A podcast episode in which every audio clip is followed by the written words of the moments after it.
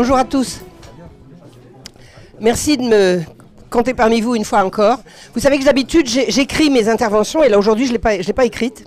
J'espère que je ne vais pas me, vais pas me prendre les, pieds dans le tapis. Je viens vous parler à la demande de Frédéric. Je voudrais vous parler, compte tenu également de la présence de Stéphanie, qui est vraiment très très chère à mon cœur, je voudrais vous parler de la paysannerie. Et je voudrais vous raconter une expérience que j'ai faite dans ma vie qui est triple. J'ai rencontré, que ce soit par l'histoire ou, par, mon histoire personnelle, trois types de paysans. Sud-africains, palestiniens ou français. Et savez-vous qu'il y a un lien entre ces trois types de paysannerie? J'ai rencontré en Afrique du Sud des paysans sud-africains qui étaient non pas propriétaires mais usufruitiers de gigantesques étendues dans lesquelles ils faisaient paître leurs troupeaux, ils poussaient leurs troupeaux, ils faisaient cuire, ils faisaient pousser ce, dont ils avaient besoin. Et un jour, un système complètement délirant a décidé de privatiser ces terres au profit de gens qu'on a appelés des fermiers, alors que ce qu'ils ont fait, c'est pas de l'agriculture, c'est de l'industrie. Ils ont chassé ces paysans, ils les ont mis dehors, ils ont mis des barbelés autour de la propriété, et ils ont employé comme quasiment esclaves les gens qu'ils avaient chassés de chez eux pour faire du travail tellement imbécile qu'ils ne donnaient pas d'instructions de travail qui dépassaient les 4 heures à venir pour la journée. C'est-à-dire que l'idée était de rendre ces anciens paysans tellement abrutis qu'une fois qu'ils avaient terminé une tâche, ils étaient obligés d'attendre l'ordre suivant. Et la tâche qu'on leur donnait ne dépassait pas 4 heures dans la journée. Bon. ces terres qui ont été prises à ces, paysans, en l'occurrence Nama pour ceux que j'ai rencontrés, l'ont été pendant la période des années 1960 qui a vu naître ce régime délirant qu'on appelle l'apartheid, qui a consisté à privatiser totalement les terres pour fabriquer de l'industrie agroalimentaire. Fin de l'agriculture. Fin de l'agriculture. Et ce qu'on aura dit, ce que, disaient les gens en justification d'avoir chassé ces, paysans Nama, c'était qu'ils faisaient de la petite agriculture et que c'était pas rentable. Eh ben, c'était pas rentable, c'était rentable pour les gens que ça nourrissait. Ça, c'était l'agriculture d'avant la transformation de la terre sud-africaine en gigantesque entreprise agro alimentaire. Et ça, tourne mal en ce moment, mais ça, c'était, écrit, c'était évident. J'ai rencontré d'autres paysans, qui sont les paysans palestiniens. Et j'ai appris une chose absolument extraordinaire. C'est que, je ne sais pas si vous avez entendu dire, ça se dit beaucoup, et c'est en partie vrai, que quand les colons juifs sont arrivés en Palestine, ils ont acheté la terre. Ils ont payé, ils ont signé des contrats, ils ont acheté la terre. Et c'est vrai, mais c'est faux en même temps, je vais vous expliquer pourquoi. Parce que dans l'ancien système palestinien du temps de l'Empire ottoman, les villages étaient propriétaires collectivement des terres. Ils les répartissaient en lots qui étaient tirés au sort et attribués pour des périodes de deux ou trois ans à des familles qui, au bout de deux ou trois ans qu'ils avaient mis en valeur ces terres, ils les remettaient dans le lot commun, ont retiré au sort et ont réattribué les terres. Ce qui faisait que le bon paysan était compensé par le mauvais et tout était communautaire. Quand le, sultan, je ne sais plus lequel, a voulu faire une loi foncière pour pouvoir lever des fonds pour payer la dette que nos chers pays occidentaux lui avaient. Vous savez, on avait modernisé la Turquie, donc on lui a prêté de l'argent.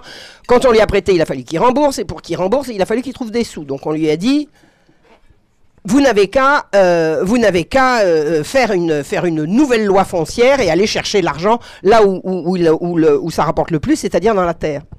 Donc des agents de l'administration ottomane sont allés voir les, villages, en l'occurrence les villages palestiniens, alors ça se passait peut-être comme ça ailleurs, mais je vous parle de ce que je connais.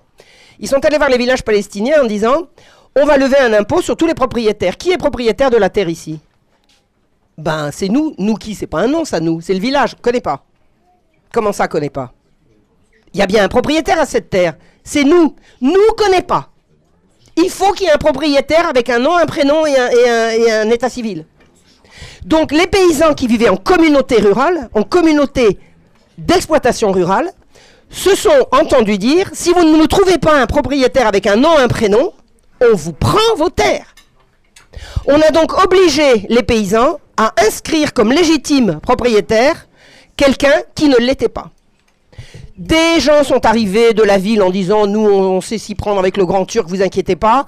On va s'inscrire comme légitime propriétaire en votre nom et place, on vous embêtera pas, ces premiers jurés. 50 ans après, 50 ans après, les sionistes sont arrivés, ils ont dit qui est le propriétaire de cette terre On l'achète à un bon prix. Et c'est comme ça qu'a eu lieu l'expropriation des Palestiniens par la voie légale. Qu'est-ce qui s'est passé? Quand ces terres ont été prises, la paysannerie palestinienne est morte en tant que telle. Elle avait perdu son mode de fonction. Elle vivait sous un mode de fonctionnement communautaire. On lui a supprimé la communauté pour la déposséder de son bien. Et la France avec ça. Moi, j'ai toujours entendu dire le paysan français est individualiste. Je l'ai toujours entendu dire. Moi, je suis comme tout le monde. J'ai une grande partie de ma famille qui sont paysans, qui sont issus de la paysannerie. Moi, j'habite à la campagne, mais je ne me ferai pas passer pour paysanne, ça serait, ça serait pas sérieux.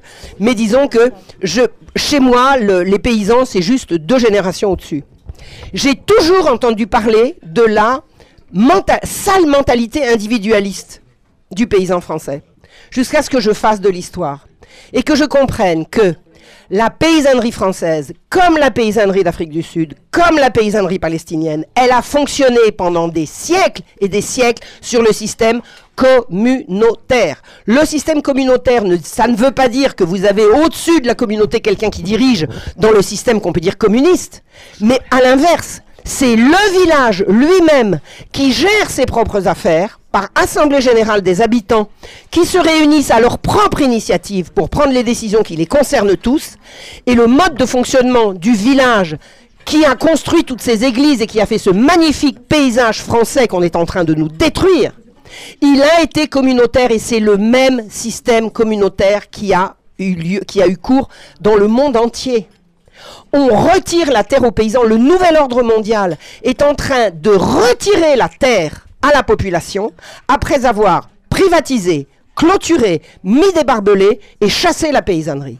Alors, moi, je suis pas, euh, je sais, je sais pas, je suis gilet jaune, je suis comme Thibault, moi, je suis gilet jaune depuis, c'est pas le premier jour depuis la veille, hein, parce que moi, dès que j'ai vu qu'il fallait commencer à mettre des gilets jaunes sur le, sur le tableau de bord, je l'ai mis, donc c'était au moins 15 jours, 3 semaines avant le, avant le 18 novembre.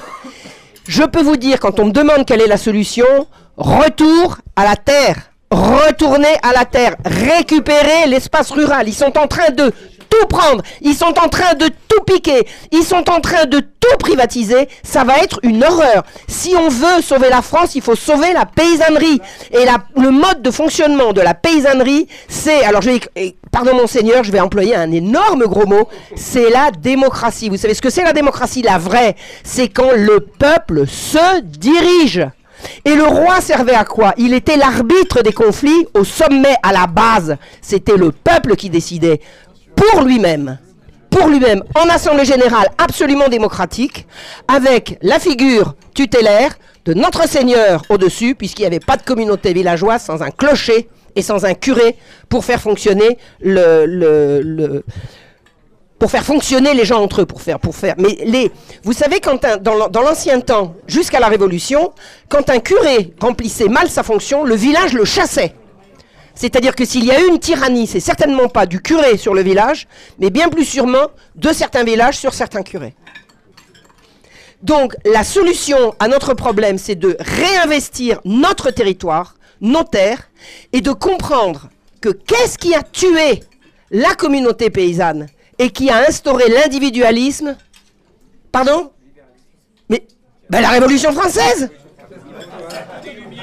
Mais les Lumières Attendez Alors, acte 1, acte 1, la dette, on endette la paysannerie, on endette le roi. Acte 2, on invente un nouveau système. Majesté, vous voulez de l'argent, c'est pas difficile. Laissez filer les prix des subsistances. Tout le monde va s'enrichir, on a vu comment? Acte 3, la révolution. Et la boucle est bouclée. Alors vous savez ce qui, qui nous reste à faire? Voilà.